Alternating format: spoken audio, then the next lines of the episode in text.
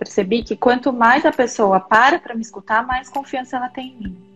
Então, se antes ela precisava ver 10, 20 vídeos no GTV inteiros para ter algum grau de confiança em mim, se ela me assiste durante uma hora falando, é muita confiança que ela tem.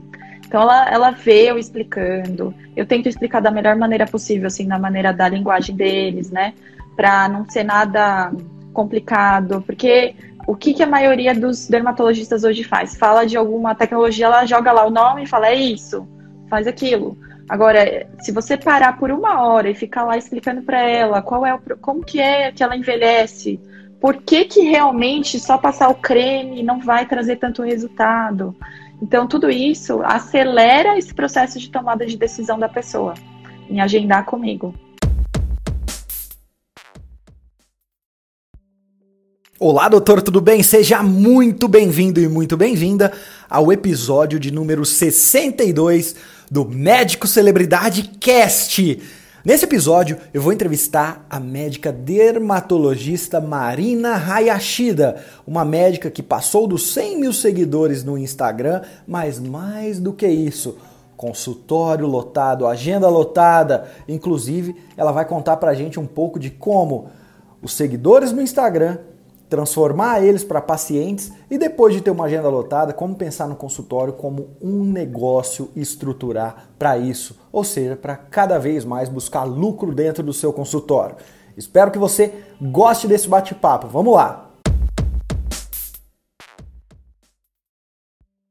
Doutora Marina, seja muito bem-vinda ao Médico Celebridade Cast. Para a gente começar esse bate-papo, Olha só, você acabou de, de bater a marca de 100 mil seguidores no seu Instagram. Aliás, se eu não me engano, foi na última quinta ou sexta-feira que eu vi essa postagem. E as pessoas podem pensar, tá, mas qualquer um chega a 100 mil seguidores comprando, mas eu sei que não é o teu caso.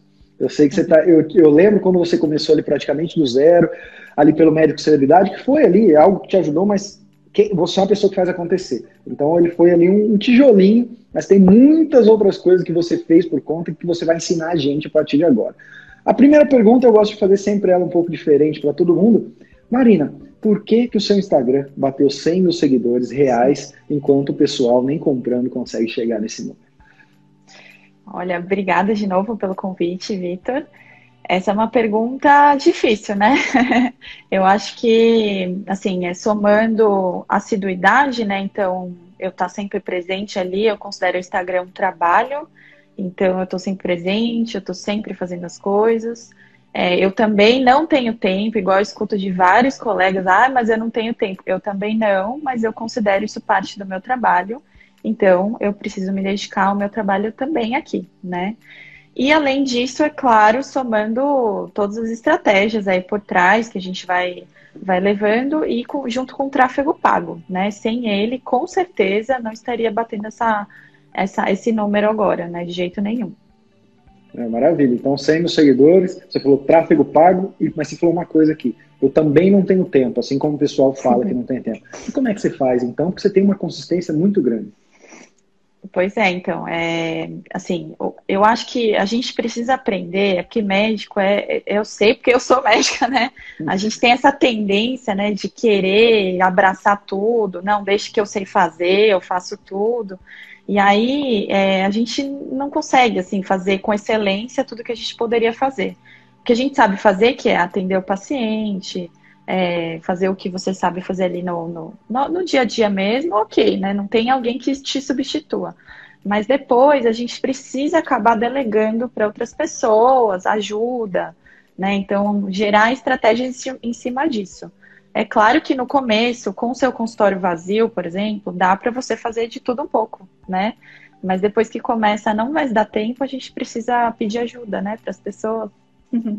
É, eu sei algumas pessoas que você já pediu ajuda, são pessoas próximas, mas eu quero saber quem é então essa tua equipe, desde marketing gestão, se tiver, quem é a equipe que está por trás então do sucesso da Marina? Bom, é, atualmente, né, além de, de toda a equipe lá da clínica mesmo, a principal pessoa é, agora é meu marido, né, que faz toda a parte de tráfego pago para mim. Ele se especializou nisso, então ele que deslanchou tudo aí essa, essa questão. E aí eu tenho outras pessoas que me ajudam também na parte. É, é que assim, eu tenho um outro Instagram que é da parte do, do, também da clínica, que é só voltada para a parte do que a gente chama de spa lá, né? Que são os esteticistas que atendem, fazem massagem e os tratamentos corporais. Então eu tenho ajuda com esse outro Instagram, porque realmente eu não consigo dar conta de tudo ao mesmo tempo. E toda a equipe mesmo da, da, da que são a, a equipe, as, as colaboradoras, né? Que eu conto com agora três secretários, a minha assistente de sala normal, as duas esteticistas e uma gerente, né? Então, tudo isso aí para ajudar. E além disso, agora eu tenho uma colega médica também atendendo lá no consultório. Ah, que legal. Você, me deu muita munição para perguntas futuras. Aqui. Vamos começar com a primeira. Falou para mim, então, que quando você fez sua clínica, você já pensou nela em ter um espaço de spa ali? Conta mais sobre o porquê, o quanto isso ajuda num faturamento futuro, ou até mesmo trazer é, público para dentro do consultório, para dentro da clínica? O porquê que você trouxe esse serviço? Então, de, de primeira, na verdade, o intuito sempre foi para complementar o serviço. Então, eu sou dermatologista, né? E eu faço tudo que é procedimento estético, também faço a parte clínica. É, mas eu queria complementar, porque as pacientes sempre querem um local de confiança para fazer, por exemplo, limpeza de pele, drenagem, massagem, e também para fazer tecnologias corporais, que hoje em dia é, são muito procuradas também, né? Então, esse foi o objetivo principal. Eu já sabia desde o começo que não era o foco principal de faturamento da clínica, né? O foco principal sempre vai ser o médico, né? Agora, e agora está crescendo cada vez mais porque a gente adquiriu tecnologias recentemente também muito procuradas e tal, então por isso que também ajuda no, no faturamento final da clínica.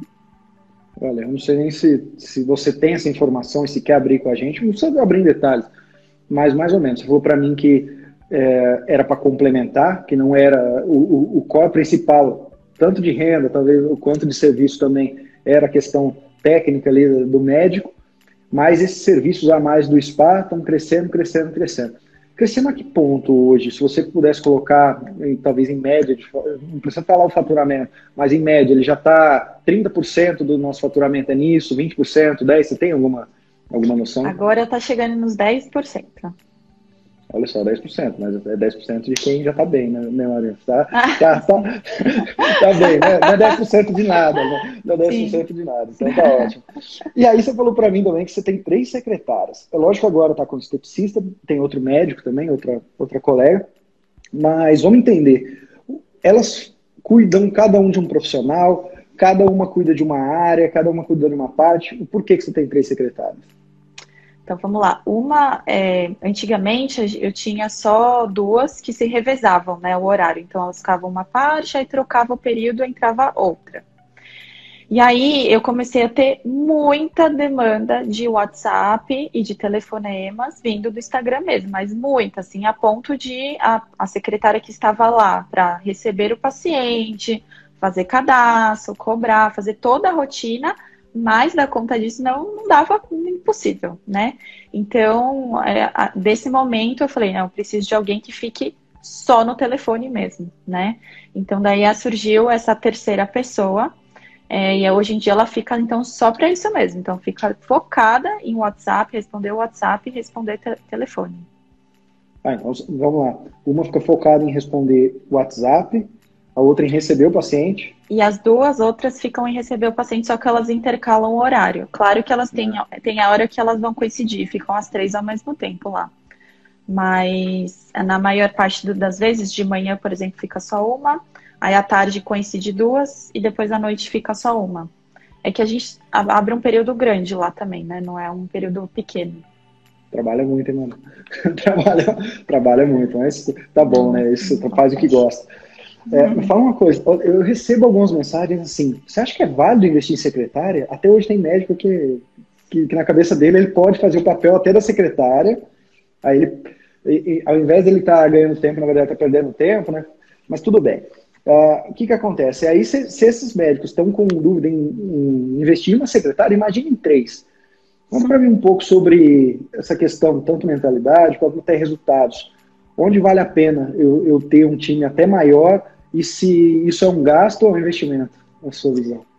Nossa, com certeza é um investimento, né? Então, assim, é, as, três, as três colaboradoras que nós temos, assim, a gente treina elas justamente para conseguir é, ter mais agendamentos, conversão de agendamentos, como encantar os pacientes quando eles chegam na clínica.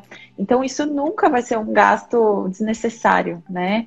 Ela é treinada justamente para isso. Então, eu investi um tanto um monte de dinheiro lá, tanto X de dinheiro em tráfego pago, em site, em Google.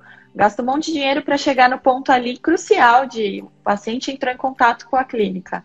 E aí eu não ter alguém preparado para receber essa paciente em primeiro contato, já era, acabou. Né? Então não é um gasto, na verdade, é um investimento mesmo. É, e já é o, o primeiro contato que o paciente vai ter com a sua equipe, com você. Então ele tem que ser muito bem feito. Né? Então, hoje em dia, a gente tem as meninas, a Leilane é a nossa especialista nisso. Né? Então, ela é maravilhosa, ela gosta muito disso e está sempre aprendendo, é, novas técnicas, ela pesquisa como ela consegue converter mais, ela vem com scripts diferentes, assim, ela é bem proativa nesse sentido, porque eu fui já com o script para ela, quando a gente foi treinar as primeiras vezes, e depois ela foi aprimorando isso daí, né? Então é muito bom. Ah, então agora eu fiquei curioso. Como é que a Leilana encanta esses pacientes? Conta para mim algumas ações que ela faz, um outro script. Eu sei que você ainda vai ter muito a contribuir, Aliás, o pessoal depois vai seguir o seu. A gente sempre, porque tem gente que vai assistir isso aqui daqui dois, três anos, vai seguir o seu perfil, você vai contribuir muito com eles, mas já, agora já pode deixar umas palhinhas para a gente. O, como é que a Leilane, essa sua terceira secretária, gente, ela tem três secretárias, tem gente que está falando para mim ainda, será que eu devo investir em secretária? Ela tem três, tá? Por quê? Porque isso é, igual ela disse, é investimento, não é gasto. Aí ela falou que tem uma secretária que é só para encantar paciente. Como é que ela faz para encantar esse paciente? Então, partiu dela, na verdade, por exemplo, a ideia de, em vez, a gente, no, a gente tem o número lá do WhatsApp e a foto era a foto do logo da clínica, né? Partiu dela a iniciativa de colocar uma foto dela, porque pessoas se conectam com pessoas, né? Colocar a foto dela e colocar lá relacionamento digital, né? Então, a pessoa, quando ela entra em contato com a clínica, tá lá ela com a foto do uniforme, é, escrito, logo da clínica, tudo, mas a pessoa sabe com que ela tá falando, não tá falando com logo, né? Com uma logomarca ali. Então, essa foi uma das coisas que achei sensacional, né? E aí a pessoa já sabe, fala, nossa, é a Leilane. E aí, a partir de então, ela conversando com a pessoa, sempre assim, a pessoa entrou em contato e falou, ah, eu só queria saber o valor disso. Ou só queria saber se a doutora atende tal convênio. Olá, tudo bem? Sou Leilane. Qual que é o seu nome? Né? Então, assim, é sempre é, essa conexão de pessoa com pessoa. Aí a pessoa já até para e fala, nossa, ai, que ótimo, né? Ela quer saber, ela está se interessando por mim também. Então, isso é bem diferenciado, assim. Essa personalização, né? E aí, quando essa pessoa chega no consultório e se depara com a Leilane, o que, que ela faz, assim, para mimar esse paciente? Ah, já, elas já se já até conhecem, né? Ela entra e fala, ah, eu já conheço você, a Leilane, você é a Vanessa, que confirmou meu agendamento, já sabe tudo, né? E aí as meninas, é, a, a, Vanessa e a Chiles, né, que são as outras duas recepcionistas, que são as responsáveis por receber mesmo a pessoa lá dentro. Então, desde servir o cafezinho, elas já sabem, muitas vezes, depois que já foi mais de uma vez, já sabem qual é o café que elas gostam mais, qual a bebida que gosta mais. Colocar enfim, à disposição para qualquer coisa lá. Então, tudo isso faz diferença, né? Elas sabem tudo que a pessoa já gosta desde o começo. É, faz muita diferença. E geralmente na tua área, né? Então a gente está falando de dermatologia, que tem serviços com valor até muitas vezes na somatória desses protocolos, um valor agregado considerável. Tem muito médico, apesar de você ter as três secretárias, tem muito médico que ele tem dificuldade e aí ele tem alguém para lidar na hora de fazer um orçamento, de, de comunicar essa questão de números e vendas com os pacientes. Dentro do seu consultório, é você que faz? Como é que funciona na hora de fechar os serviços com os pacientes? Então, hoje em dia, quem faz são essas duas é, recepcionistas, que são as que são do relacionamento interpessoal ali no momento, né? Que é a Chiles e a Vanessa elas são treinadas para vendas mesmo, né? Então, além de, claro, saber lidar com toda a, a, trajetória do paciente ali dentro da clínica, elas sabem que elas têm esse papel crucial ali na parte de vendas. E são do, do, duas pessoas que têm perfil que gosta disso, né? Que gosta de se empenhar, de conversar, de, de procurar fazer alguma estratégia para o paciente é, pagar, enfim, o que ele quer realizar de procedimentos, por exemplo, se é que é o caso, mas é, assim, de uma forma bem proativa, né? Então, agora são elas duas. Antigamente, quando não tinha ninguém e trabalhava em outros locais, né, em outros consultórios, era eu mesma que passava. Eu acho que não tem o certo e errado, mas eu acho que quem tem que passar é a pessoa que sabe passar melhor. Né? E a partir do momento que você tem alguém que é treinado só para isso, ela vai fazer melhor que você com certeza. Né? Exatamente. E essas pessoas são treinadas para isso, até se falou que elas têm um perfil de comunicação. Essas secretárias ali que lidam com essa questão de conversão e passar orçamento. Você contratou elas porque elas tinham esse perfil ou, ou você treinou para que elas se tornassem ou tivessem esse perfil? Como é que foi? É, na verdade, eu estava procurando um perfil de vendedora.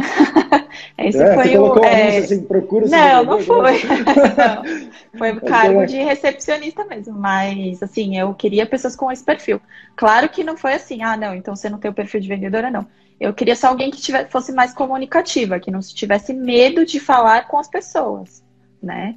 E que conseguisse sempre ter algum grau de empatia ou de enfim, de, de comunicação, né? De entender. Então, se o paciente é um do perfil que fala baixinho, gosta de falar tudo mais tranquilo, elas também entrarem nesse tom. Ou se é algum paciente que não, gosta de falar mais alto, se impõe, quer sempre um desconto, não sei o que lá, sempre elas também entrar nesse tom. Então, a pessoa que tem que ser bem comunicativa e entender os perfis de, de pacientes também, né? De pessoas que a gente lida.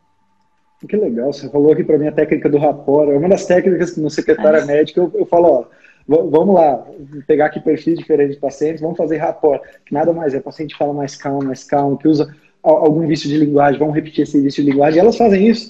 Que bacana. Então, mas é, antes delas começarem, elas assistiram seu curso, né, de secretária médica lucrativa. Ah, você, você, Sim, com certeza, as tá três. Certo. E como você, como você é uma pessoa que parece, tá, Marina? Pode ser que eu esteja enganado, parece que você é uma pessoa perfeccionista, assim, quer, quer as coisas organizadas, você não é desorganizado. Dá pra ver a tua imagem, a forma como você lida com o teu marketing, parece que você não é nada desorganizado. Pelo menos parece. Né? Pode ser que eu esteja enganado. Pode ser que esteja enganado. Então, eu acho que além de assistir, você deve ter cobrado. Falou, ó, e o que vocês aprenderam? Como é que foi? Fizeram os exercícios? Eu tenho certeza que teve você ficou em cima ali, né? Não, não, simplesmente deixou o filho brincar sozinho. Ah, não, não. É, não. Eu, eu sempre eu gosto de dar autonomia a todas elas, né, para o trabalho e tal. Mas a gente tem que conversar, puxar, porque tudo depende do que, assim, você tá, do que o médico ou o líder da clínica, enfim, ele leva ali para os seus próprios funcionários, né? Então, se você demonstra que você não tem interesse nenhum no que elas assistiram, elas também não vão querer demonstrar interesse nenhum no que elas viram ou no que elas aprenderam. E uma vez que você pergunta de uma maneira proativa, tá junto lá, e ela percebe que você se importa, ela vai sim se importar também de trazer o melhor do que ela aprendeu. E se ela me ensinar ou se ela me falar o que ela gostou mais, com certeza ela vai colocar mais isso em prática. Então, tudo né, faz parte. Agora você está falando para mim de papel de gestora. Então, para funcionar essas três secretárias, você até no, no, começo, se não me engano, você falou que você tem agora uma administradora, um gestor, alguém que, que é faz, gerente. que é um gerente, uhum. que toma conta do todo. Mas durante algum tempo você foi, você fez um papel, é, é natural que em um consultório ou outro você tem que ter feito esse papel de ter que treinar pessoas, de ter que lidar, ah, eu quero faltar hoje, aí vem falar com você e não com o gestor. Algum momento você teve. E querendo ou não, hoje elas também, eu acho que te enxergam como um dos gestores, apesar de ter um. Quais são os que você teve que aprender na marra, né, como médico que não te ensinaram? Quais são os papéis, os papéis ou as ações que essa liderança que o médico tem que ter de uma forma horizontal para conversar com esses colaboradores? Pois é, é isso é, é, até uma, uma das coisas que acabei mais desenvolvendo que eu continuo precisando desenvolver muito ainda, que é a questão de autoconhecimento primeiro, que até eles chamam de autoliderança, né? Então, que é primeiro você conseguir realmente lidar com seus próprios sentimentos, é, é, enfim, né, ser motivado o suficiente para conseguir motivar os outros, é, não ficar ligando para que os outros estão falando, ou, enfim, te criticando, qualquer coisa desse tipo. Para primeiro, então, primeiro isso, para depois você conseguir motivar as outras pessoas, né? E aí, a partir disso, é, assim, gerenciar de uma forma de fazer sempre treinamentos focados em entender o que, que cada pessoa ali, por que, que ela está ali, qual a história de vida dela, quais são os problemas dela, tudo isso faz parte, né, de um bom líder, um bom gestor aí dentro da sua equipe, porque se você não se importa com isso, não se importar com as outras pessoas, dificilmente elas vão se empenhar o suficientemente, elas nunca vão se sentir bem o suficiente, né? Claro, elas podem estar felizes, podem gostar ali do que fazem momentaneamente, né? Mas para elas conseguirem dar o máximo delas, é importante isso, né? Então, ela saber que você tá ali, que você também tem seus problemas e tudo, mas que você tá ali para também tratá-la como uma pessoa e, e, e, ter todo sempre esse feedback que vai e que vem, né? Sempre. Exato, é, é sobre pessoas no final das contas, né? No final e no começo das contas. Aí no meio tem um pouquinho de técnica, ela ser comunicativa ou não, mas é sobre pessoas. E onde você busca esse seu desenvolvimento pessoal? Porque eu não estava esperando essa resposta, eu achei bem sereno. Eu, eu também, de alguma forma, sou líder aqui, né? Tenho aí uma equipe que hoje de sete colaboradores, e, e, você na rua também é uma coisa que eu acho que todo, todo líder, todo empresário sente, que muitas vezes você chega, você não quer fazer reunião. Porque é um dia que você, por um acaso, você está mais esgotado fisicamente, emocionalmente. Você não quer estar tá ali, mas você tem que estar tá ali. E as pessoas, elas, elas conseguem enxergar quando você está desmotivado ou não, e aí como que você vai manter essa, essa bola sempre no alto? E aí você falou para mim que o interessante é a gente se conhecer no primeiro momento. A gente refletir, uhum. seja terapia, livros, cursos, aí existem várias, religião, religião, Sim. conversas, existem várias maneiras, mas a Marina, não sei nem você quer falar sobre isso, mas como é que você se conhece cada vez mais? Como é que você reflete para se tornar essa líder? até por influência de pessoas próximas, né, de mim, principalmente meu marido também, né, eu comecei a seguir outras pessoas, né, porque antes eu tinha como inspiração, claro, eu tenho ainda, né, alguns outros colegas médicos, tudo, mas hoje em dia eu tenho outras pessoas que não, é, não são da área médica. E também a partir de livros, né, que, que, que também me ajuda bastante, mas acho que isso que foi ajudando a desenvolver. E também fiz recentemente um curso de líderes também, que desenvolvia bastante essa parte de autoconhecimento, autoliderança. E isso é, nossa, é muito bom, é muito importante. Porque, sinceramente, a gente como médico não tem nada disso. Nunca, assim, a gente não, não, nunca não tem isso, né? A gente não investe nisso. Exatamente. E, e aí você falou para mim que, então, você tem as suas outras referências. Então, antes, antes você seguia muito médico, via tudo que eles estavam fazendo, viam que um, um, se destacava e aquilo era a tua base. E aí, quando você partiu para ter um conhecimento que a gente chama horizontal e não só vertical, vertical, pessoal, é quando tudo que você consome na vida é medicina e essa é a vida da maioria dos médicos. Por quê? É, com pandemia não, mas a ah, minha colega vai fazer um aniversário. Aí você senta no aniversário, ela e o esposo são médicos, os que são convidados também são, aí tem um lá no fundo, lá que não é, que você está conversando. Aí vai almoçar com quem? Com o médico. Vai fazer congresso, está com o médico. Vai, aí vai seguir no Instagram, vai seguir quem? Vai seguir médico, né? Sendo que não, a gente tem que ter também esse conhecimento, esse relacionamento horizontal e não só vertical da nossa área. Isso foi fundamental. E tem, tem alguma coisa a mais, assim, que te ajudou uh, na liderança? Talvez algum curso, algum livro específico? Aliás, livro você guarda para o final, tá? Que eu sempre faço essa pergunta. Se tiver ah. algum livro aí. Aham. É, não, então, eu fiz um curso, foi recente, foi no começo do ano, que é de médicos líderes, e era é com uma psicóloga. E era só específico para médico mesmo, mas foi bem interessante, assim. Foi bem o que produtivo. você aprendeu lá que assim, você falou, cara, uma coisa, uma ferramenta, uma maneira de pensar, que você falou, nossa, olha só, mudou a realidade aqui. Não, a primeira, não, é justamente isso, é a coisa que eu mais falo para os outros colegas médicos agora, que é a questão de autoliderança mesmo, porque a gente pensa que é assim, que você vai ser um líder, por mais que você, você saiba que você não é um chefe, que você não vai mandar em ninguém, você acha que o que você falar tá falado, né? O que você falar ali, pronto, todo mundo tem que seguir acabou. Mas isso não motiva ninguém, não, não deixa ninguém assim feliz ali no trabalho, ela vai baixar a cabeça e vai falar, tá bom, ok, vou fazer. Mas não é assim, né? Então, a partir do momento que você tem essa autoliderança, você consegue liderar melhor as outras pessoas. Né? Então esse foi o principal ensinamento assim que eu fiquei, que foi muito bom. Maravilha. E, e Marina, olha só, a pessoa entra no consultório, na verdade, antes dela entrar, quando ela entra em contato, você tem essas pessoas treinadas, na hora de falar o valor, você tem as pessoas treinadas, mas e o entre esse, esse meio, que é o atendimento? O que, que você aprendeu ao longo do tempo que realmente encanta os seus pacientes? É, no meu atendimento mesmo? No seu atendimento. Quando eles chegam e falam, ai, doutora, te sigo faz um ano, que maravilhoso. Primeiro eles querem tirar uma foto, talvez. É, eles é, falar que você é querida, né? é, não, verdade. Não, porque é que assim, como a 90, mais de 95% dos, dos pacientes vêm do Instagram, né, no meu caso, é, ele gera uma alta expectativa ali, né? Então eu acho que é mais assim, receber bem mesmo, sempre olhar olhos nos olhos, aquela coisa que é o basal, né? É, e tentar, de alguma forma, atender as expectativas todas que, ele, que eles geram, né, em cima da gente. Mas só o fato, às vezes, deles conhecerem, é muito engraçado isso, porque só o fato deles conhecerem a gente, eles já falam que eles estão felizes, que é engraçado me ver, porque eu pareço uma pessoa famosa. Eles, não, é todo, toda hora é, é, escuto isso. Então, não, é basicamente isso, assim, né? É, que bacana, você acabou de bater esses 100 mil seguidores, eu imagino. Uh, mais uma vez, todos reais, pessoal. Ela, acabou de bater 100 mil seguidores reais no perfil dela. Uh, aliás, qual que é o seu perfil? O, o oficial, só para. O DRA, né? Doutora ponto Marina Hayashida. Ótimo, ela acabou de bater 100 mil, Marina.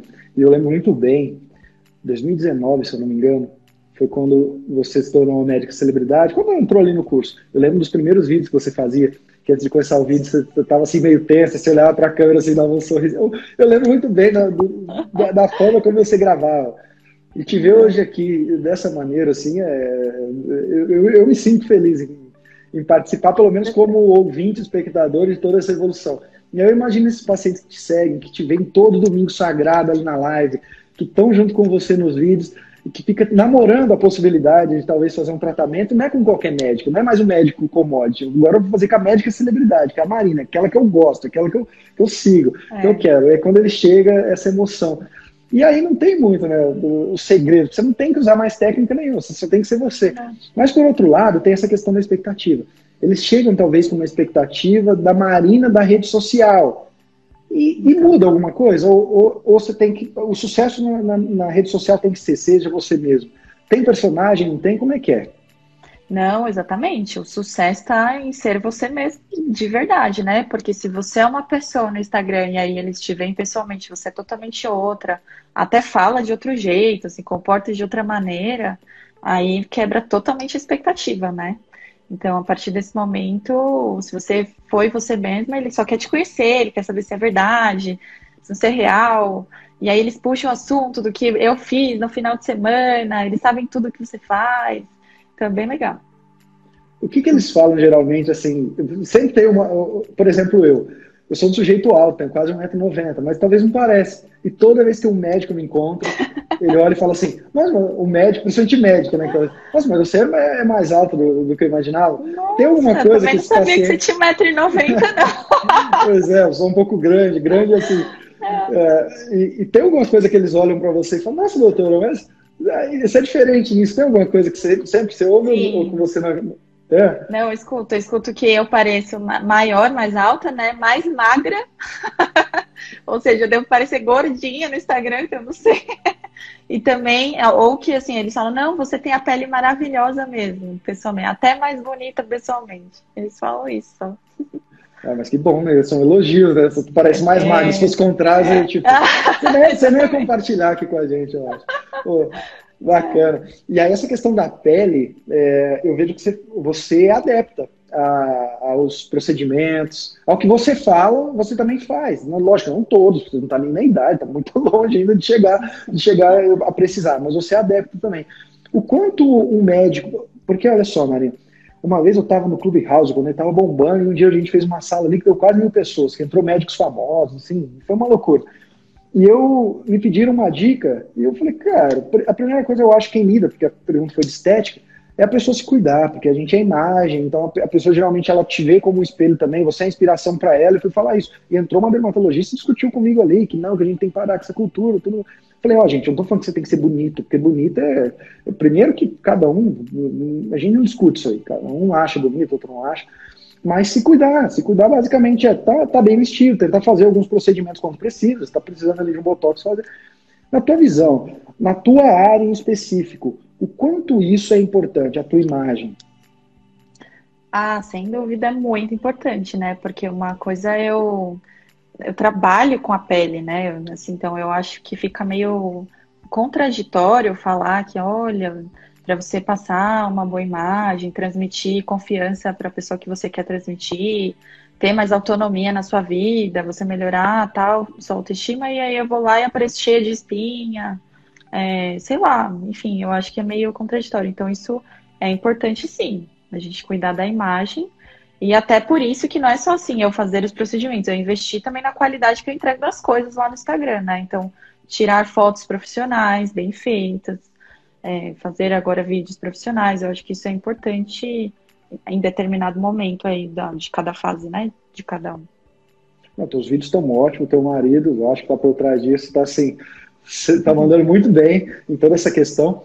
E eu ia, eu ia até entrar nessa pergunta, você já fez algumas observações, que é, o que é, porque quando a gente fala imagem na área médica, né, vem muito aquela coisa, ah, tá bonito, não tá, tá maquiado, não tá, mas tem, tem coisa além disso no marketing. O que, que é imagem? É a maneira que eu, que eu falo, é o tipo de textura que eu, que eu aplico, cores, qual que é o teu cuidado com a imagem? Você lembra de algumas coisas que você sempre tem cuidado? Por exemplo, eu poderia estar aqui de regata, poderia estar aqui mostrando minha tatuagem, mas não, estou aqui com um terno para conversar com você. Além da vestimenta, ou até com a vestimenta, quais são as coisas que a Marina pensa na hora de produzir a imagem dela, profissionalmente?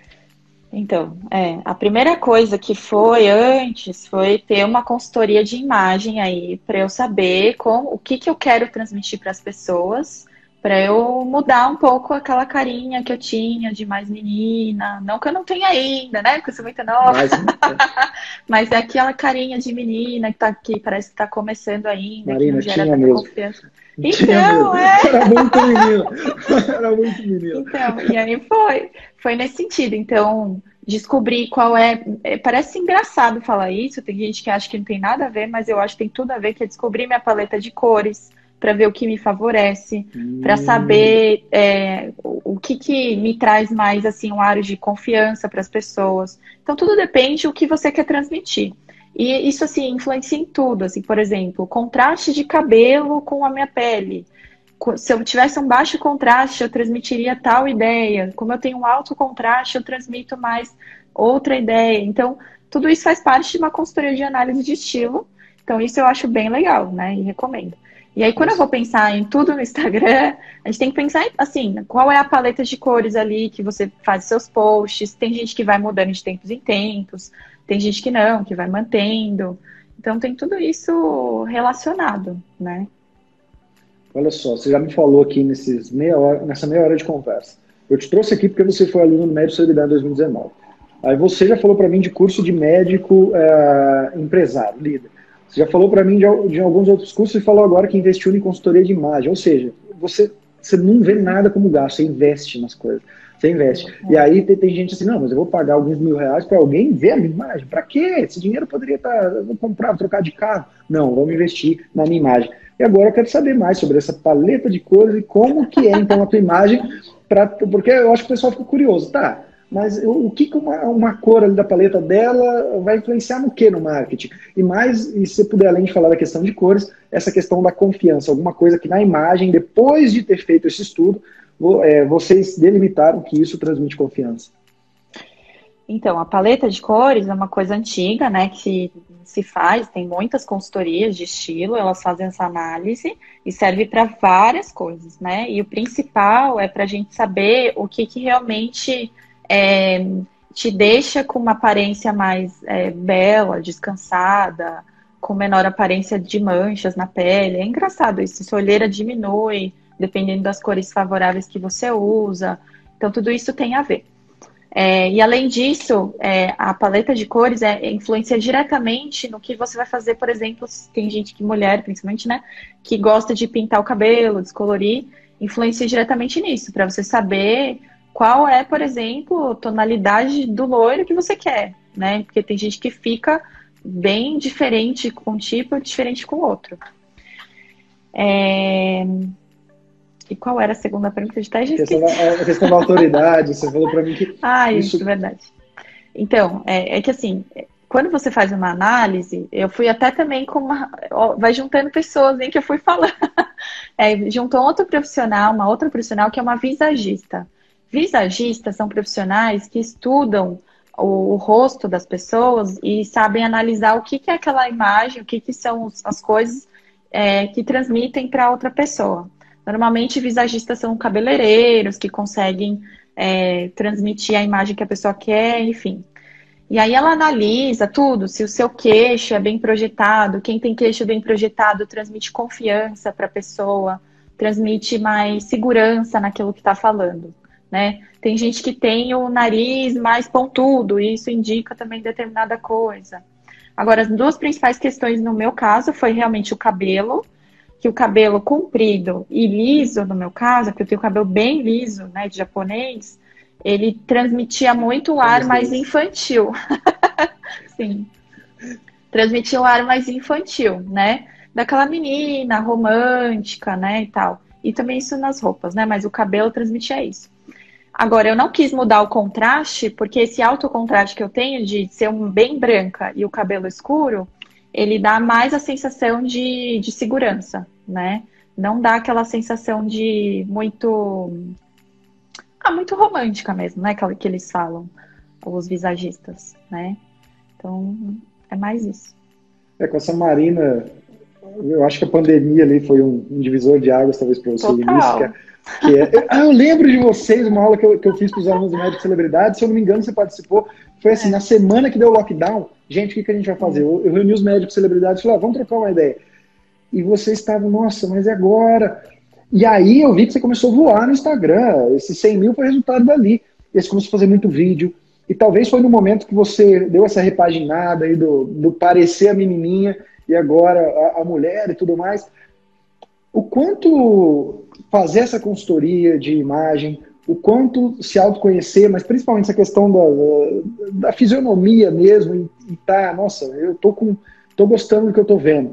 Isso é importante para você enfrentar uma câmera, fazer lives todos os dias, fazer os vídeos se sentir bem. Isso tem sentido ou não? O vídeo é basicamente você ter técnica e não importa se eu tô bem. Não. Não, total. Assim como eu falo para as minhas próprias pacientes, né, que se sentir bonita vai muito além do que fazer qualquer procedimento, é você ter autoconfiança ali, tá com a sua autoestima em dia para você conseguir transmitir tudo aquilo que você quer. Então, o que eu falo para as minhas pacientes é isso, né? Porque às vezes elas falam, ah, mas para que, que eu vou fazer isso se isso nem me incomoda? Depende, né? Então depende o quanto que aquilo tá realmente no fundo te bloqueando de alguma coisa te trazendo insegurança na hora de você falar numa reunião ou impor sua ideia na frente de outras pessoas mais velhas que você. Que eu tenho muita paciente, muita mesmo, que é um perfil assim de 40, 45, mas que vive é, junto com pessoas, homens, né, de 60 anos e que mandam ali na empresa. Só que elas cresceram porque elas são boas. Então elas aprenderam a lidar com tudo isso, né, com a imagem. Então eu acho que isso para mim também faz muito sentido. Né? A partir do momento então que eu me sinto confiante, eu consigo passar mais confiança também nos vídeos. Você falou uma coisa aqui que na minha visão, quem está escutando isso aqui tem que anotar, que é o seguinte, é, de verdade, as pessoas, a gente sempre fala que nós não compram produtos, não compram serviços, compram transformação, mas se eu pudesse traduzir isso para médico, é um exercício que eu sempre tento fazer com os médicos, é a gente come, começar a comunicar mais esses benefícios dimensionados e psicológicos que um serviço médico traz. Traduz agora, Vitor. O camarada acabou de fazer. Ela, essa mulher, ela pode olhar no espelho todos os dias, ou esse homem, o paciente, ele pode olhar no espelho todos os dias e falar: Nossa, eu gostaria de ter um narizinho um pouco mais empinado, de ter o queixo assim, dessa ruga não está aqui, desse milagre, eu queria. E você pode comunicar isso, é o que todo médico comunica. Mas quando você comunica coisas do tipo, você consegue entrar como se você estivesse observando a vida dela e, e, mostrar o impacto psicológico que aquilo traz. na, no, no, benefício dimensionado, ou seja, uma mulher que vai ter mais voz numa reunião simplesmente porque ela fez um procedimento estético. E ao ter mais voz na reunião, ou, ou ao não ter vergonha de opinar, porque muitas vezes eu tenho uma vergonha por conta da minha autoestima baixa, ela pode crescer na empresa e ganhar um salário muito maior, ele pode crescer na empresa e ganhar um salário muito maior, ela pode voltar a sair, voltar a conhecer alguém, voltar a se relacionar e isso é no final que eles querem, né? E quando a gente sabe comunicar isso, eu vejo que você está você tá sempre comunicando esse tipo de coisa, eu vejo que a gente acerta na comunicação de marketing. E é, é tirar o foco do procedimento, muitas vezes, tirar o foco ali do qual é o principal benefício. Ah, você, não vai mais ter manchas, você vai clarear a sua pele, você vai não, não vai mais ter, ou vai melhorar a cicatriz de acne, tudo bem. Mas falar desse benefício dimensionado é, é muito importante. Além disso, Marina, o que, que é fundamental na comunicação do marketing? O que, que é fundamental? É, para comunicar. Que você vê assim que quando você faz. Já que você tem. Ó, pessoal, vocês vão entrar no Instagram dela. Acabou de bater ah. um número, 100 mil seguidores. Então ela está fazendo um trabalho, um, tra um, trabalho bom. Só que tem coisas que você fala que você sente que não, não vem direct. Uhum. Já tem coisas que você fala que você vê que vem direct. E quando eu falo vem direct, era quanto custa, quero, quero para ontem. Tem... Quais, quais são as coisas que geralmente rende? É, não, a primeira coisa, né, qual, das coisas que a gente faz é assim, ter ser assíduo no Instagram, né? Isso é a primeira coisa. E não adianta postar de vez em quando e tal. É, segunda coisa é, é, ter sua imagem sempre, né? Não, não, eu parei faz muito tempo já de usar imagens de banco de imagens e tal, porque isso não engaja ninguém. E a terceira, que eu acho que é o principal, é se colocar no lugar da pessoa. Então, a partir do momento que eu sei qual é realmente a dor que ela tem, eu sei qual é o termo que ela usa para falar isso, eu sei o sentimento que traz no dia a dia para ela aquilo, então eu consigo me comunicar muito com essa pessoa, me conecto diretamente. Ah, e, e, esse banco de, de ideias, como é que funciona no teu dia a dia? Tem gente que anota no bloco de notas, tem gente que vem ali do lado do prontuário ou sempre um papel, ou, de um próprio prontuário anota alguma coisa, depois grava. É feeling. Como é que você faz para manter essa, essa criatividade em alta e falar o que você acabou de falar? Eu falo aquilo que eles expressam dentro do consultório, mas para isso você tem que guardar, né? Senão a gente perde na memória. Como é que Sim, funciona? não é. Eu anoto, mas eu, eu tenho assim, eu tenho costume de ficar abrindo caixinha de pergunta toda hora, né? Então toda hora eu tenho ideia nova das próprias pessoas que me mandam ali. Porque eles mandam muita coisa, né? Coisas que eu acho que não, enfim, não, não serve ali para o momento e várias coisas boas que me geram mais conteúdo, mais ideia de conteúdo. Então essa caixinha eu acho que é muito, muito importante. É, e tem muito médico que abre a caixinha, eles falam assim, ah, mas ninguém faz pergunta para mim. É, vocês têm poucas perguntas. Ou quando ele faz um vídeo não tem interação. Você tem algum macetezinho, alguma coisa que você utiliza que geralmente aquilo rende pergunta, ou o tamanho que você está hoje pouco importa, o tipo de pergunta que você faz? É, no começo eu abri a caixinha aleatória e também tinha quase nenhuma ou nenhuma, né? Então, a estratégia que eu usava no começo era de dar algum contexto, falar sobre alguma coisa, e aí falar, olha, e aí me manda sua dúvida aqui sobre isso. Aí gerava mais, mais perguntas, né? É que hoje em dia eu abro aleatório mesmo e tem sempre um montão. Mas quando eu não tinha nenhuma, e que foi por um bom tempo assim, é, eu fazia desse jeito, para tentar ver se tinha mais engajamento, assim, nesse sentido. Ótimo. Então, o segredo, eh, a técnica geralmente é: você introduz um assunto, geralmente curioso, com uma pegada que vai, que ainda não está completa, e aí sim você abre a caixinha. Porque se você é. só abre a caixinha, a pessoa ainda ela não sabe nem o que ela perguntar. É o que eu sempre falo, né? O paciente ou quem te segue, isso é natural, não é só o paciente, mas qualquer mídia social. A, a gente tem que geralmente fazer, é, dar já metade do caminho para a pessoa. Se ela tiver que pensar, ela tem preguiça. Todo mundo tem preguiça. Ah, mas o que, que, eu vou perguntar? Mas não, se é. você já der um caminho, aí depois você está grande, já, já não, né? Só que assim, Marina, você recebe muita pergunta porque você responde de uma maneira que conecta, que engaja, que de alguma forma seduz quem está seguindo. Seduz que eu digo assim, a pessoa quer consumir aquilo. Se fosse uma comunicação fria, se a resposta fosse ruim, ninguém ia enviar. E na hora de responder essa caixinha de pergunta, na hora de interagir com eles, o, o, o que é que tem que ser feito? A gente tem que colocar mais vídeos, mais textos, a gente tem que colocar figuras, a gente tem que começar sempre com uma, o primeiro parágrafo, tem uma maneira de se escrever, não tem? Como é que você faz? Não, eu não acho que tem um segredo, não. E eu gosto de mesclar. Eu fico mesclando texto escrito com eu aparecendo respondendo também. Né? Então eu acho que. E uma vez até já fiz enquete no meu próprio Instagram. Falei, vocês preferem texto ou em vídeo? É tudo misturado. Tem gente que prefere um, prefere outro. Então eu prefiro ir misturando. E não tem muito um jeito assim, né? Porque quem segue, por exemplo, o Icaro de Carvalho vai ficar lá vendo que ele grifa em amarelo, grifa, não sei o quê. Eu acho que só se importar um pouco com a pessoa que está lendo e, e ver se o contraste da letra com o fundo tá visível, né? Tá um mínimo confortável ali para os olhos. Senão a pessoa não vai nem querer ler, vai falar, nossa, não dá para ler, né? Tá, ou tá muito pequeno e tal. Enfim, só isso. É, e, e é cá entre nós, eu acho que eu vou só te falar uma coisa. Eu, quando eu apareço em vídeo respondendo uma caixinha de pergunta, geralmente cai em assim, 70% da minha visualização. Não sei se o pessoal gosta de mim, se eu não falo bem, se alguma coisa acontece.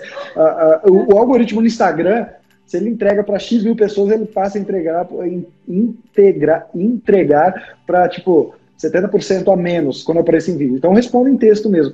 Com você acontece coisas do tipo, você tem algumas coisas que você já entendeu, porque é algoritmo para cada um. Eu já fiz essa pergunta para vários, tem vários amigos.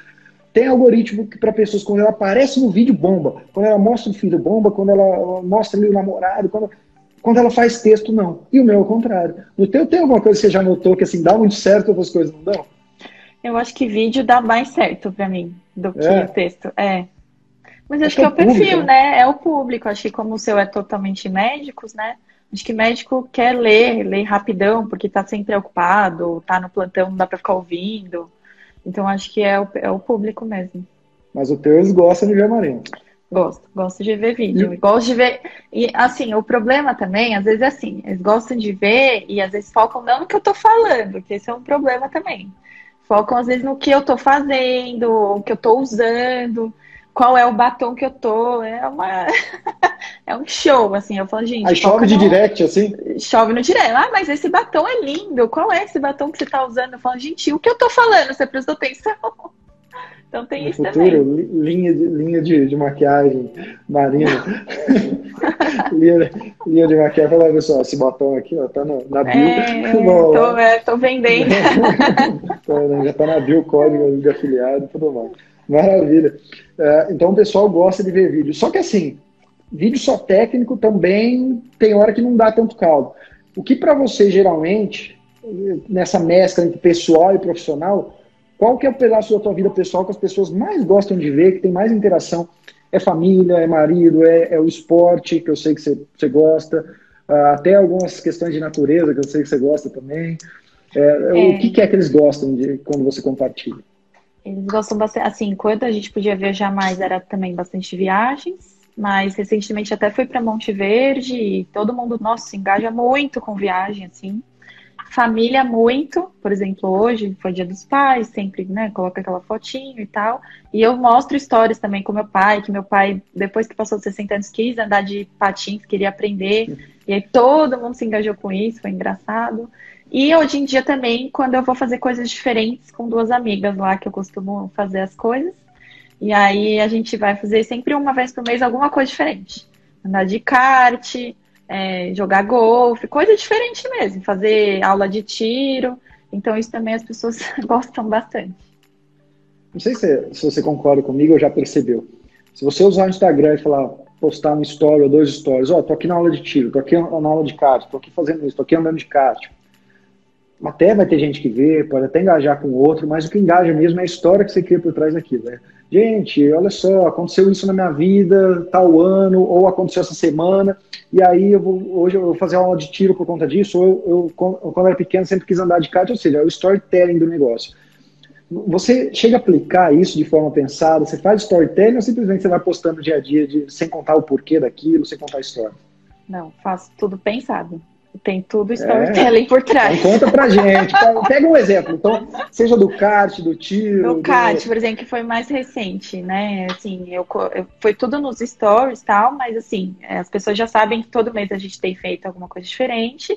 E aí eu começo contando, falo, olha, gente, então, das últimas vezes, a fulana é, ganhou naquilo e tal, e aí hoje a gente veio para um novo desafio. Confesso que eu tô morrendo de medo porque já me falaram disso, disso, disso, contaram essa história. Ah, E, e aí hoje a gente veio, mas assim, eu vou mostrar para vocês. Eu estou um pouco, um pouco ansiosa mesmo, né, sobre, com, essa, com esse novo desafio aí, mas vou mostrar. Aí mostro que era o kart e tal. E mostro é, assim, a história toda, assim, por exemplo, quem que ganhou, como que a gente se preparou, é, tudo ah, tudo pensado mesmo, né? Para engajar. E não só assim, fomos andar de kart. Ah, foi legal. Eles estavam lá, ah, tiramos foto, né? Mas, claro, sempre focando em verdades, né? Não inventando nada, pelo contrário. Mas tudo de uma forma a contar uma história. Exato. Você, você, você falando aqui, você faz a, todo a, o storytelling, né? Que a gente chama isso de storytelling. Você faz muito baseado no que o pessoal do YouTube faz. Os grandes youtubers, aqueles que bateram milhões, se você for assistir os vídeos deles, sempre são assim. Eles não, e é o que todo médico deveria fazer. Todo médico não, todo mundo quer crescer. Você não, não tô andando de kart hoje, aquele story, sabe, do boomerang, tipo ele andando de kart. Isso não engaja, pessoal. Uhum. As pessoas querem sempre uma, um, um porquê que você tá lá e no final uma lição, um propósito que você teve. O meio ali, que é o andar de kart, legal, mas é toda a história que você cria. Aí a sequência de história, isso eletrifica né, as pessoas. Elas querem seguir, aí elas vão quer seguir cada vez mais, aí elas vão mandar para amiga. Olha só essa médica, adoro ela. Você acredita que ela perdeu é, com as amigas no último mês, numa coisa, agora está aqui conseguindo. É isso que as pessoas querem, cara. E aí não sabe por quê. Você falou que você faz de caso pensado. Isso eu adoro. Aquele médico que não faz marketing. Eu sei que você tem, você tem aí um, todo um, você tem pessoas competentes por trás, mas você é muito competente nas coisas também, organizado. E você, você não faz as coisas mesmo. Então você está fazendo com estratégia. Agora vamos falar de estratégia, então. Quais estratégias, Marina, que você utiliza hoje? Você pode falar de Instagram, mas no seu marketing, que você faz além dessa questão de storytelling, que você faz de caso pensado e isso tem te ajudado a crescer cada vez mais dentro do seu consultório. Oh, é, o principal que eu faço de caso pensado mesmo é a questão do aquele funil lá de, né, das pessoas que. É, nível de consciência né, dos pacientes. Então, a todo momento está entrando gente nova é, e que começa sempre aquela pergunta: ah, tomar colágeno, qual o melhor colágeno, não sei o que lá, toda aquela coisa. Então eu preciso sempre pensar o que, que eu vou fazer para essas pessoas irem passando pelo funil. E também as que já estão no meio e no final, o que, que eu vou fazer para elas, para elas realmente passarem no final e agendarem a consulta. Então eu tenho usado muito, por exemplo, o Rios nesse sentido de fazer vídeos com essas pessoas de topo de funil, então as que estão com baixo nível de consciência. Então essas que ficam me mandando perguntas de assim, qual, qual colágeno que toma, qual é a ordem do skincare, qual é o melhor sabonete. Então tudo isso é, eu faço pensado nisso porque ele tem uma entrega maior, consigo trazer mais gente. Aí para o meio, para o final, eu deixo os posts, né? E também, principalmente, os vídeos do GTV, que é onde eu aprofundo os temas é, e falo mais, então são para pessoas que já estão com um nível de consciência um pouco maior. Só que mesmo dentro dos, dos vídeos, até meu próprio marido que me orientou isso, né? Fazer esse funil dentro do vídeo também. Então começar falando assim, ah, é, um exemplo. Você acha que qual que é o melhor colágeno para tomar para prevenir seu envelhecimento? E aí ao longo do vídeo você ir é, passando junto com a pessoa de, de, de passo em passo explicando para ela por que, que tomar apenas o colágeno não vai prevenir que ela envelheça. E chegar no final, que é justamente falar sobre a necessidade de associação de tratamentos, fazer isso, fazer aquilo, fazer tal procedimento. Então, passar tudo isso. Então, Deu tudo isso é pensado. Deu uma aula. A gente fala muito mais de idade em níveis de consciência, mas você fez uma explicação aqui que eu achei muito bacana. Que as pessoas ficam, ah, mas será que eu tenho que fazer Reels? Será que eu tenho e elas não se atentam que cada uma dessas ferramentas é interessante se aplicar uma linguagem. Já que o Reels é topozão de funil, não adianta eu ficar lá falando no Reels de o, o, como que é realizado um tratamento, qual é a tecnologia. Não, eu tenho que falar o, a dúvida mais primária que as pessoas têm, porque isso traz elas para dentro. Mas quando elas estiverem ali, é um carrossel, é um videozinho mais explicativo, aí as lives que você faz de domingo, que aí a gente vai levando ela, vai funilando, vai criando consciência, para ela agendar. E aí, quando alguém, quando um médico celebridade chega para mim e fala, cara, eu faço de caso pensado, aí eu fico muito feliz, porque assim, poucos fazem. As pessoas, é. as pessoas têm geralmente Instagram, tem qualquer ferramenta, né? E elas fazem de qualquer jeito, não, não, não, não pensa estrategicamente, e você faz diferente. E pensando estrategicamente, você criou todo domingo uma live, você tem feito isso há mais de um ano, né? Um ano e alguns meses. Como é que você conseguiu ter cabeça para isso? E conta pra gente o, que, que você tem aqui dentro que as pessoas não têm para conseguir fazer todo domingo na live. Por que, que você faz? Isso te gera resultado? Conta pra gente. Então, mais uma coisa de pensada também, porque assim, é, eu, a gente percebeu, percebi que quanto mais a pessoa para para me escutar, mais confiança ela tem em mim. Então, se antes ela precisava ver 10, 20 vídeos no GTV inteiros para ter algum grau de confiança em mim, se ela me assiste durante uma hora falando, é muita confiança que ela tem. Então ela, ela vê eu explicando. Eu tento explicar da melhor maneira possível, assim, na maneira da linguagem deles, né? Para não ser nada complicado. Porque o que, que a maioria dos dermatologistas hoje faz? Fala de alguma tecnologia, ela joga lá o nome e fala, é isso, faz aquilo. Agora, se você parar por uma hora e ficar lá explicando para ela qual é o, como que é que ela envelhece, por que, que realmente só passar o creme não vai trazer tanto resultado? Então, tudo isso acelera esse processo de tomada de decisão da pessoa em agendar comigo. Né? Então, é tudo pensado mesmo. E aí é questão de, enfim, é regularidade, né? Porque eu sei, é difícil, ninguém gosta, ainda mais eu que faço de domingo, porque de semana também não vou ter um horário bom, né, para ficar fazendo. Então resolvi fazer no domingo mesmo, que achei que ia ser ótimo. E tem uma hora que você chega e fala, cara, esse domingo eu não gostaria de fazer. Mas você vai lá e faz. Tem, é muitos. não, hoje ainda que eu marquei com você, eu falei assim, eu acho que eu não vou fazer. Vou falar que eu não vou fazer. É, falar pro Vitor, hoje não vai. Né? É, não, não, eu vou falar para o público, né? Para o meu público, falar hoje eu não vou fazer porque eu tenho um compromisso, né? Ah, mas você aí, fez o seu pessoal? No pessoal eu fiz, mas eu mudei o horário. Eu mudei, Isso, eu é. falei, olha, excepcionalmente, a nossa, na nossa live de hoje é, vai ser às 10 da manhã, eu expliquei ontem, né? Falei, olha, excepcionalmente esse domingo do Dia dos Pais vai ser às 10, as pessoas participaram hoje às 10 da manhã. Mas, assim, as pessoas é, ficam ainda procurando, né? Quando, se eu não aparecer, elas vão me cobrar. Hoje não vai ter live, então no meu direct aqui tem, tem pessoas perguntando, não vai ter live hoje? Não negociar com a mediocridade, né? Eu acho, eu, seguindo igual você segue, bastante gente grande, pessoas que fazem acontecer, é, a gente vê que essas pessoas não negociam. Porque a voz vem, igual veio para mim também. Hoje é dia dos pais, cara. É, não custa você enviar uma mensagem para Marinha e falar, Marinha, hoje eu não posso, aconteceu alguma coisa. Sabe, não posso. Vamos remarcar. Me vem isso aí também. Não hoje com você, mas Sim. me vem, me vem isso. Só que aí os grandes, eles, eles conseguem ocultar essa voz, né? Eles conseguem falar, cara, o meu propósito, ele é esse. A voz está aqui, ah, eu não estou com energia, mas eu vou fazer mesmo assim. Aí você vai lá e faz um, mais de um ano seguido de lives. Todos os domingos as pessoas não sabem que você bate 100 mil seguidores, porque você, além de ter os 100 mil seguidores, está com uma clínica bombando em São Paulo, que é uma área concorrida, está com um monte de médico querendo aprender coisas com você. Onde está o sucesso? Mas muitas vezes está em aprender a silenciar esse, esse tanto de vozes que vêm e voltam, né? E aí, uma dessas coisas que eu acho interessante a gente abordar aqui agora é o seguinte: você teve experiência com clínica, você, já atendeu com clínica com vários colegas, aí você teve experiência com clínica com sócio e agora você tem que sua clínica sozinho. Pontos positivos e negativos de ter sociedades e de seguir carreira solo.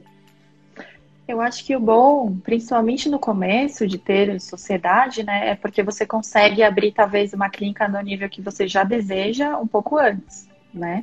Porque às vezes você não tem dinheiro suficiente. Eu dei muito plantão na vida, é, para conseguir, enfim, abrir aquele padrão, e mesmo assim foi em sociedade por conta disso, porque para abrir no nível que a gente gostaria em São Paulo, seria difícil abrir sozinha assim naquele período. Eu tinha dois anos, um ano e meio de formada na Dermato, né? Então foi pouco tempo. Então isso é o, é o ponto forte aí de abrir em sociedade.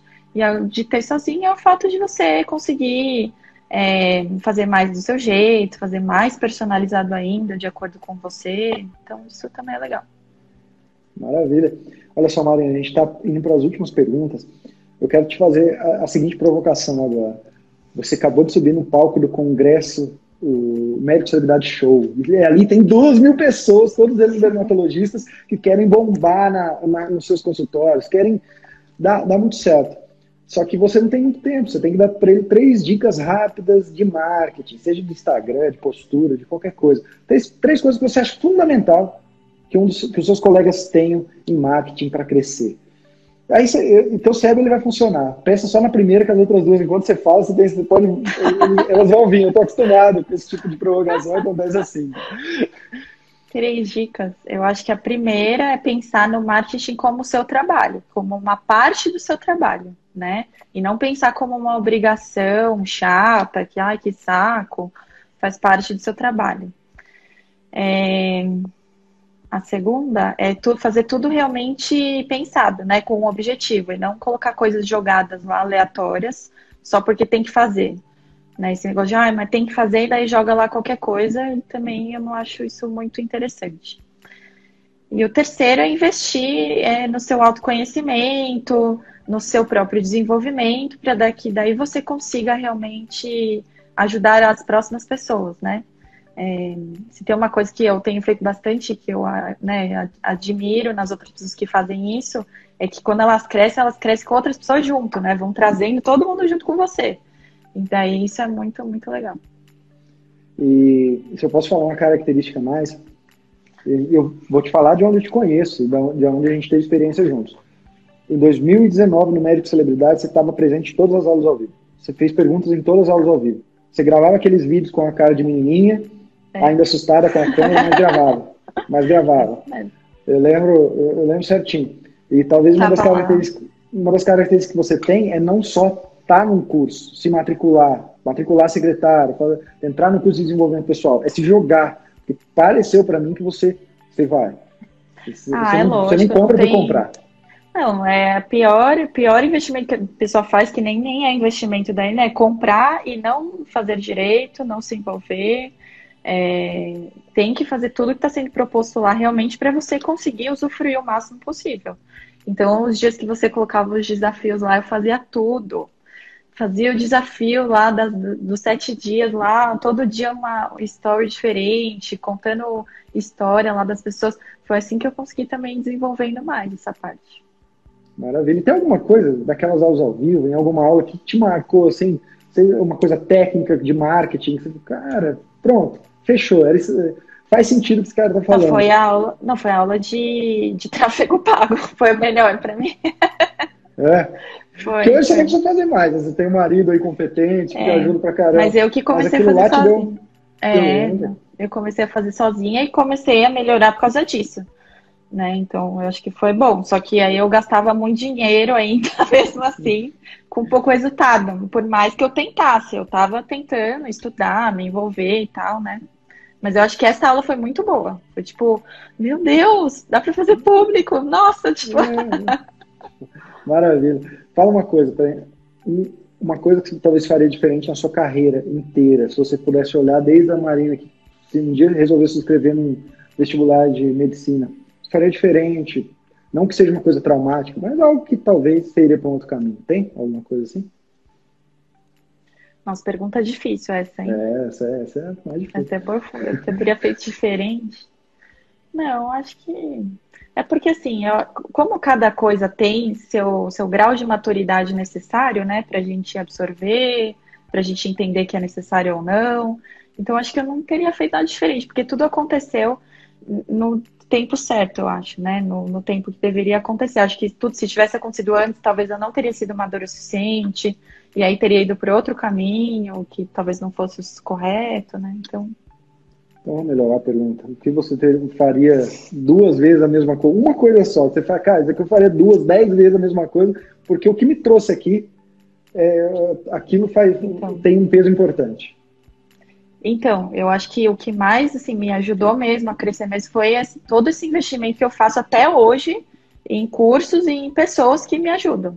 Né? Então, isso é fundamental, porque, de novo, a gente, como médico, a gente acha que a gente sabe tudo, que não precisa de ninguém, que a gente, enfim, que acha que é o dono do mundo, o médico tem uma autoestima meio elevada aí com relação a isso, né? E eu acho que Muitas é importante. Vezes enganada, né? Engana totalmente, né? Muitas vezes, não, a maioria das vezes. Então eu acho que né? é, é uma coisa que eu não me arrependo de todo o dinheiro que eu já gastei com isso, porque já me retornou assim, infinitamente mais, né? Então, acho que isso é bem, bem legal. Investimento, cara, investimento. Que, que bacana. Para a gente finalizar, se você pudesse É a última pergunta mesmo. São duas, aí eu já me despeço de você aqui do Médico Celebridade Cast. Uh, se você pudesse indicar um livro para que todos os seus colegas um, um, dia pudessem ler e se inspirar nesse livro, ou uma frase que eles pudessem refletir sobre ela. Então pode ser o livro, pode ser a frase. O que mais vier, o que vier na tua cabeça agora. E a última pergunta é, já em seguida, futuro da medicina na sua visão. Eu não estou falando da dermatologia. Se você pudesse ver, você tem muito amigo médico, você está ali no meio, o, o que, que você acha que vai acontecer daqui 5, 10 anos? Vai, tá, vai ser um mercado próspero, é um mercado bom, tem muito espaço, ou, ou tá ali naquela meio que o pessoal matando cachorro a grito e vai piorar? Como é que vai ser? É, é, de livro, é, tem o livro que eu recomendo para trazer um que chama Coragem para Liberar, é, que é de uma, de uma mulher que chama Brené Brown. Que daí esse foi um dos recentes aí que estava lendo, que é bem legal. O que, que, você aprendeu nesse livro que te chamou a atenção? É, que é sobre assim, a necessidade da gente é, assumir e ter as nossas vulnerabilidades e a gente reconhecê-las para conseguir ter é, coragem para as outras coisas. Então ele fala o livro todo, contrabalanceia assim que coragem e medo não são antagônicos, né? Na verdade eles se complementam e você precisa assumir todas as suas vulnerabilidades para você conseguir ter essa autoliderança normalmente, de novo, né? E conseguir liderar as pessoas. Maravilha. E futuro da medicina? Hã? E o futuro da medicina? Ah, é o futuro. Eu acho que o futuro da medicina, assim, eu não acho que é, é um futuro ruim. Claro, cada vez tem mais gente, mas eu acho que é, que assim, o, quem vai mais dar certo no futuro como médico são as pessoas que sabem lidar com gente, né? Que sabe é, entender as pessoas e que realmente tem essa empatia aí com o próximo. Eu acho que isso que vai ser o, as pessoas que mais vão dar certo. Viu só, doutor? Falei para você que o bate-papo com a dermatologista Marina Hayashida estava em alto nível, que a, tenho certeza que a sua cabeça explodiu para novas ideias e esse podcast é para isso. Aliás, se você tiver alguma dúvida sobre marketing médico, faz o seguinte, vai lá no Instagram, arroba VitorJaci e me fala, Vitor, eu tenho essa dúvida, que doutor, eu vou te ajudar, tá certo? E do mais, te espero um dia no curso mais completo de marketing médico, não só do Brasil, eu tenho certeza que é do mundo, que é o curso chamado Médico Celebridade. Quer crescer rápido? Faz o Médico Celebridade. Do mais, até agora para finalizar, hein? Até o próximo episódio do Médico Celebridade Cast.